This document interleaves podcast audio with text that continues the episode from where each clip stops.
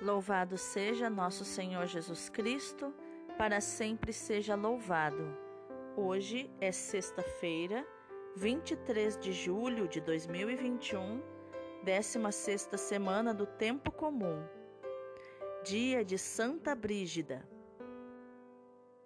Inclusive, tem podcast sobre a vida de Santa Brígida, uma mulher incrível, mãe de oito filhos que lutou em oração pela conversão do marido. Santa Brígida, rogai por nós. A leitura de hoje é do livro do Êxodo, capítulo 20, versículos do 1 ao 17.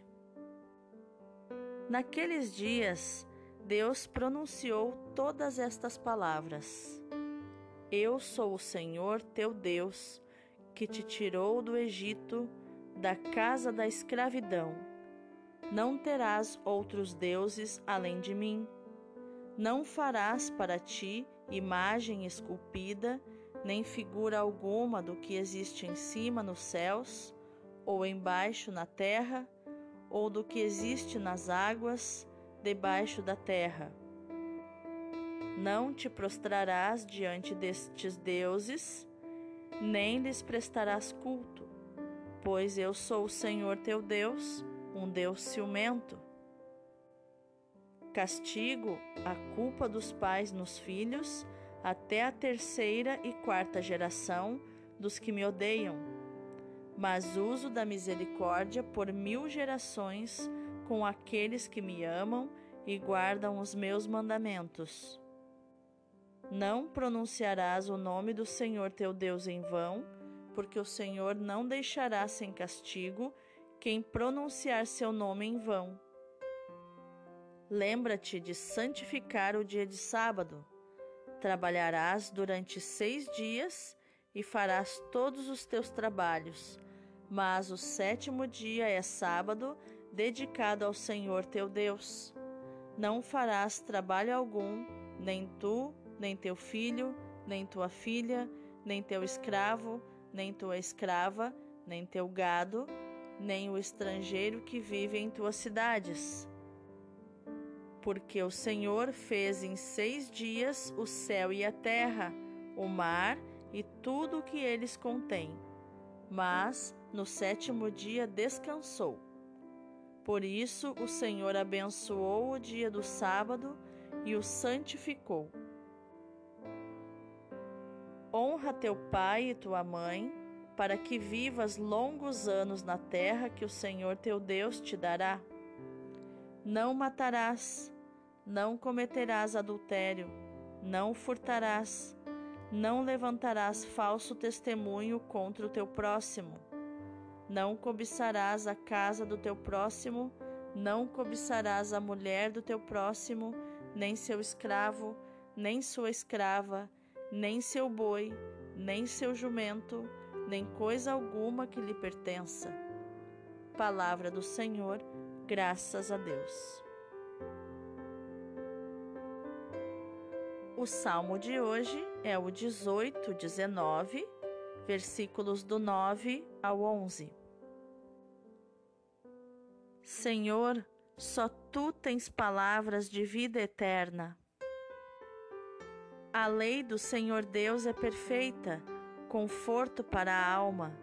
O testemunho do Senhor é fiel, sabedoria dos humildes. Os preceitos do Senhor são precisos, alegria ao coração. O mandamento do Senhor é brilhante, para os olhos é uma luz. É puro o temor do Senhor, imutável para sempre. Os julgamentos do Senhor são corretos e justos igualmente. Mais desejáveis do que o ouro são eles, do que o ouro refinado. Suas palavras são mais doces que o mel, que o mel que sai dos favos. Senhor, só tu tens palavras de vida eterna. O evangelho de hoje é Mateus capítulo 13, versículos do 18 ao 23. Naquele tempo, disse Jesus aos seus discípulos: Ouvi a parábola do semeador. Todo aquele que ouve a palavra do reino e não a compreende, vem o maligno e rouba o que foi semeado em seu coração. Este é o que foi semeado à beira do caminho. A semente que caiu em terreno pedregoso é aquele que ouve a palavra e logo a recebe com alegria, mas ele não tem raiz em si mesmo, é de momento. Quando chega o sofrimento ou a perseguição por causa da palavra, ele desiste logo. A semente que caiu no meio dos espinhos é aquele que ouve a palavra, mas as preocupações do mundo e a ilusão da riqueza sufocam a palavra e ele não dá fruto. A semente que caiu em boa terra é aquele que ouve a palavra e a compreende. Esse produz fruto. Um dá cem, outro sessenta e o outro trinta. Palavra da salvação, glória a vós, Senhor. Então, quais os ensinamentos de inteligência emocional podemos encontrar nos textos de hoje? A leitura de hoje já nos mostra o que muitos cristãos fazem uma confusão, uma grande confusão a respeito da permissão ou não das imagens. Deus permite ou não as imagens? Por isso que para ler a Bíblia nós precisamos entender o contexto de cada trecho que nós lemos porque são épocas totalmente diferentes, onde a, a mentalidade das pessoas era totalmente diferente. Nesta época da primeira leitura, o povo achava que fazendo uma estátua, dizendo que era um Deus, o Deus iria habitar dentro da, da estátua. Como era um povo muito duro de coração, era um povo primitivo, digamos assim, de temperamento primitivo, difícil. Aqui no Rio Grande do Sul nós dizemos um povo chucro. Deus tinha um modo de lidar com eles, que era colocando regras. Era o proibido e o liberado, o puro e o impuro. Centenas de anos depois, Jesus, ao morrer na cruz, aboliu a lei, como diz São Paulo, o apóstolo da palavra. Porque em Jesus, a lei, que eram regras que se tinha que seguir, se transformou no amor. Quando eu amo, eu não traio aquele que eu amo. E Deus então estabelece através de Jesus um relacionamento verdadeiro com as pessoas. As imagens que nós utilizamos na igreja, elas têm uma característica mais, mais de fotografia, de imagem muitas vezes artística. Né? Quem entende de arte sabe o valor de uma arte sacra. E qualquer pessoa com sanidade mental sabe que Deus não habita dentro de nenhuma imagem. Uma imagem não pode aprisionar a Deus. Portanto, de, quando entramos numa igreja, nós vemos as imagens como se fossem fotos, como se fosse um livro de gravuras que contam uma história. Porque antes que a população soubesse ler e escrever, o que acontece hoje, a maioria das pessoas sabe ler e escrever há no máximo 100 anos. Antes disso, quase ninguém sabia ler e escrever. E a igreja era o livro dos analfabetos. Era o livro de quem só sabia ler as gravuras, os desenhos. através da imagem de um desenho, de uma figura, até uma criança que não sabe ler sabe o que aconteceu na história. Nós necessitamos psicologicamente das imagens. Nós não podemos viver sem imagens, porque elas ativam as nossas memórias emocionais. Então, em resumo, o que proíbe uma imagem é a sua intenção. O que torna algo proibido é como eu lido com este objeto. E aí, sem me estender muito, porque temos outras coisas a dizer, a idolatria, ela pode acontecer não só com imagens. Eu posso vir a idolatrar o dinheiro, se ele se tornar o meu Deus. Eu posso idolatrar uma pessoa que eu amo de uma forma desmedida. Eu posso vir a idolatrar um artista. Eu posso vir a idolatrar tantas coisas, não só as imagens. E este cuidado todos nós precisamos ter, de não colocar nada no lugar de Deus, porque nada pode substituir a Deus. Então, nesta época, Deus vai colocando as regras, as leis, os mandamentos, os dez mandamentos, como nós hoje conhecemos, né? Como se fossem uma série de placas de trânsito que nos orientam na estrada, para que a gente viva. Porque se eu não matar, eu, eu viverei. Se eu não furtar, eu viverei. Esses mandamentos são para que eu seja feliz, porque se eu não cobiçar as coisas alheias, eu serei feliz. Se eu não usar o nome de Deus em vão, eu serei feliz. E por aí vai. Então Deus tinha uma intenção quando deixou essas regras. Mas nós não precisamos ter um relacionamento tão superficial com Deus que se limite a cumprir somente regras. Deus nos quer que a gente vá além, que a gente o ame e tenha um relacionamento de intimidade com Ele. E para ter intimidade, eu não preciso seguir leis. Eu preciso amar. Quem ama respeita, quem ama é fiel, é leal e tantas outras coisas. E aí, quem ama vai cumprir toda a lei, vai cumprir os mandamentos, não porque são regras, mas porque ama.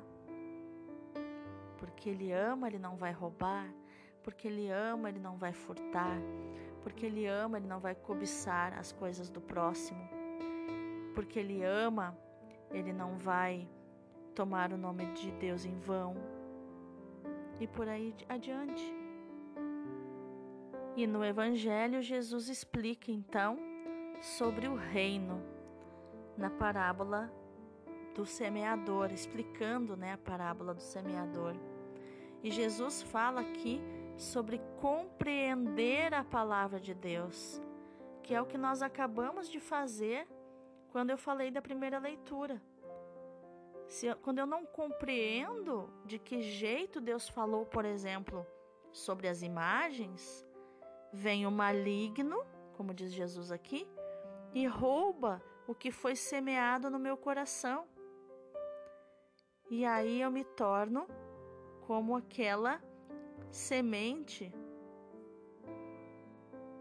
Desculpe, eu me torno como aquela terra na beira do caminho. Fico à margem, fico para fora do caminho. E a semente, então, é comida pelos pássaros que são os inimigos de Deus, de um modo figurativo. Já aquela pessoa que é o terreno pedregoso, ela é aquela pessoa eufórica, né? Que recebe a palavra com alegria, com fogo, aquele fogo, e vamos fazer, e vamos evangelizar, e vamos isso, vamos aquilo, mas ela não tem raiz.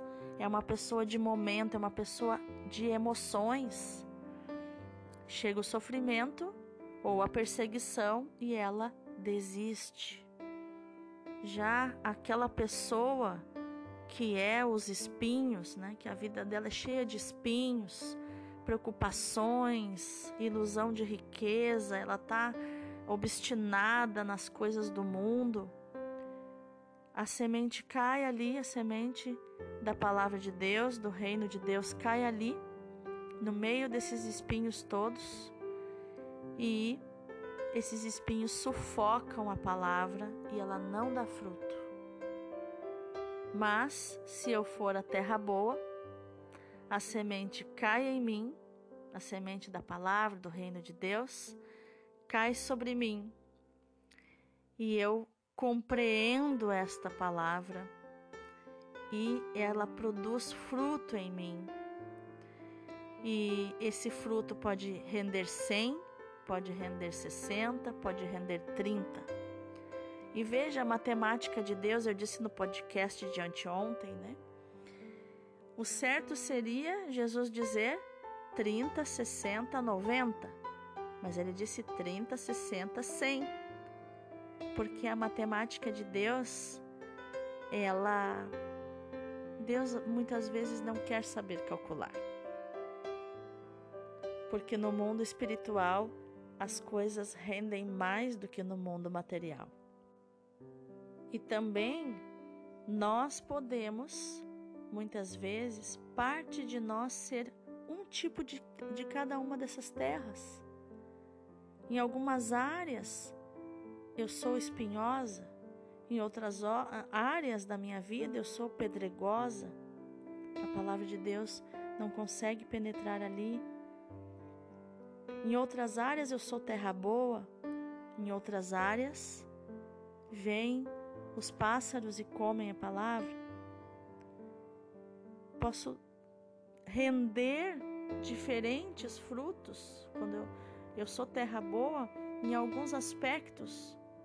Eu posso render 30, em outras áreas eu posso render 60, em outras áreas eu posso render 100, porque a gente não pode ser bom em tudo. Não há, é impossível. Mas a gente pode render de formas diferentes em várias áreas diferentes, onde a palavra de Deus cai sobre nós. Então, que neste dia você possa ser terra boa em todas as áreas. Em todas as áreas, ser terra boa. Não significa que vai render igual em todas, mas eu desejo a você que a palavra de Deus hoje renda na sua vida, renda frutos, que ela produza frutos, que a tua terra do teu coração seja fértil, seja produtiva, que teu dia seja maravilhoso e que você compreenda a palavra de Deus, compreenda o que Deus quer dizer. Deus abençoe o teu dia.